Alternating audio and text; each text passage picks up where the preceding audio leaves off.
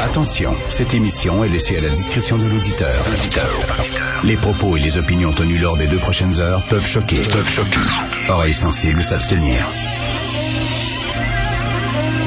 Richard Martineau. Martino. Un animateur pas comme les autres. Richard Martineau. Cube Radio.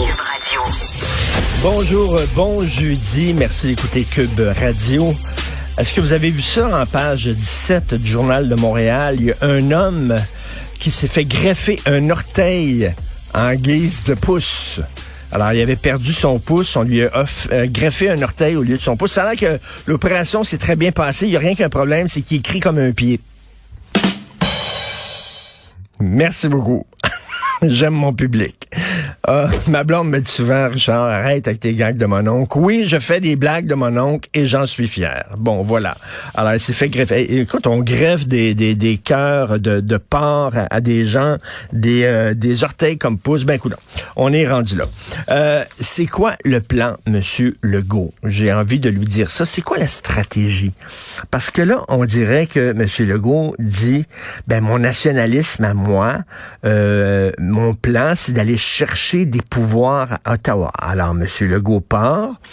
Et il n'a plus de, il n'y a plus de canif là, dans ses mains. Là. Il n'y a rien, il n'y a plus de batte de baseball. Il peut pas faire peur au, euh, au fédéral parce que le mouvement souverainiste euh, est, dans le coma. Donc, c'est notre carte là, pour faire peur au fédéral. Donc, euh, il y va et il demande euh, des nouveaux pouvoirs au fédéral. Il se fait dire, F you. Retourne chez vous, je veux rien savoir. Est-ce qu'on peut avoir tous les pouvoirs euh, en immigration? Non. Est-ce que vous voulez, s'il vous plaît, fermer le chemin Roxham? Parce que là, le Québec est vraiment le submergé sous euh, les immigrants illégaux? Euh, non. Alors, il retourne. Il rouspète un peu pendant deux jours, puis il prend son trou. C'est quoi le plan? Monsieur Legault, c'est, quoi la stratégie? C'est ça? Se faire dire non à répétition, se faire gifler d'en face à répétition, se faire claquer la porte dans le visage, des dans le cul, et après ça, on, on rouspète pendant deux jours, puis on prend son trou. C'est ça. C'est ça le plan. C'est qu'à un moment donné, maudit, les Québécois, il va falloir tirer les conclusions qui s'imposent. Est-ce qu'on a notre place dans ce pays-là? Ça a l'air que non. Ça que, regarde, lisez euh, Michel David aujourd'hui dans Le Devoir, on s'accommode de ça. C'est ça le Canada. C'est que le Canada veut pas nous donner plus de pouvoir, mais on veut pas nécessairement partir. Fait que on reste dans le sous-sol de papa-maman, puis on rouspète parce que euh, nous autres, on voudrait recevoir des amis euh, à minuit, puis papa-maman veulent pas. Ils disent non, c'est à 10 heures le couvre-feu. Ah, je suis vraiment pas content. Et euh, moi, j'aimerais ça, mettons, euh, pouvoir boire, tiens, euh, de l'alcool. Non, t'as pas le droit, là. c'est les règles. hein. Tu vis chez nous, c'est nos règles à nous. Puis on rouspète, puis tout ça, puis on descend dans le sous-sol, puis on croise les bras, puis on n'est pas content, puis on tape du pied. Mais on reste là, on est tanguy. On veut pas partir. Pourtant, si on, si partait, là, euh, on pourrait euh, recevoir des amis quand on veut. On pourrait faire ce qu'on veut chez nous, mais non, on reste chez papa-maman. Parce que, qu'est-ce que vous voulez? Il y a une grosse TV chez papa-maman. Il y a une grosse télévision fantastique, un bon système de son, puis tout ça. Puis des fois, c'est c'est papa maman qui font le lavage, des fois, puis tout ça. Fait que, bon, on, on, va- on va, on va rouspéter, mais pas, on n'est pas assez emmerdé pour partir. On n'est pas assez cœuré. C'est c'est ça le Québec, finalement, là. C'est, on reste pas on chiale. Donc, c'est quoi le plan, Monsieur Legault? On ne le sait pas. Laval, c'est complètement débile, là. Il y a eu une fusillade près d'une école. Il y a deux fillettes qui ont assisté à une fusillade. Vous avez vu les images certainement ce matin. C'est extrêmement choquant. Euh, la lutte contre la criminalité, c'est un, c'est un sujet extrêmement complexe. Euh, dans les années 80, euh, New York est une ville fortement criminalisée. C'était dangereux, c'était coupe-gorge de sortir dans la rue. Aujourd'hui, vous allez à New York, il n'y a aucun problème. Euh, comment on a fait ça? On a mis énormément de policiers dans les rues. Euh, on a ajouté des milliers de policiers dans les rues.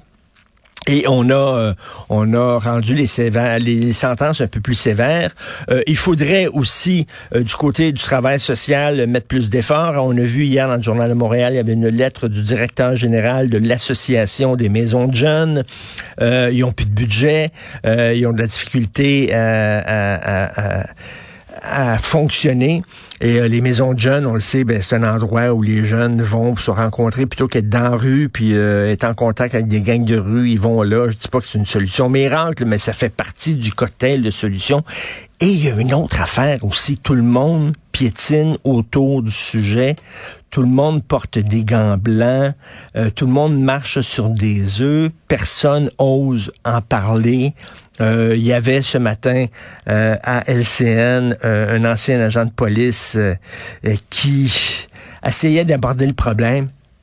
Les gangs de rue, c'est souvent des gens racisés. OK, là, là, je dois bien sûr faire les les, avertissements d'usage. Hein. Vous savez de quoi je dis? Je dis pas que tous les gens racisés sont des bandits. C'est pas vrai. C'est pas tous les Italiens qui sont dans la mafia. C'est pas tous les Noirs qui sont des proxénètes. C'est pas tous les Latinos qui sont dans des gangs de rue. On s'entend.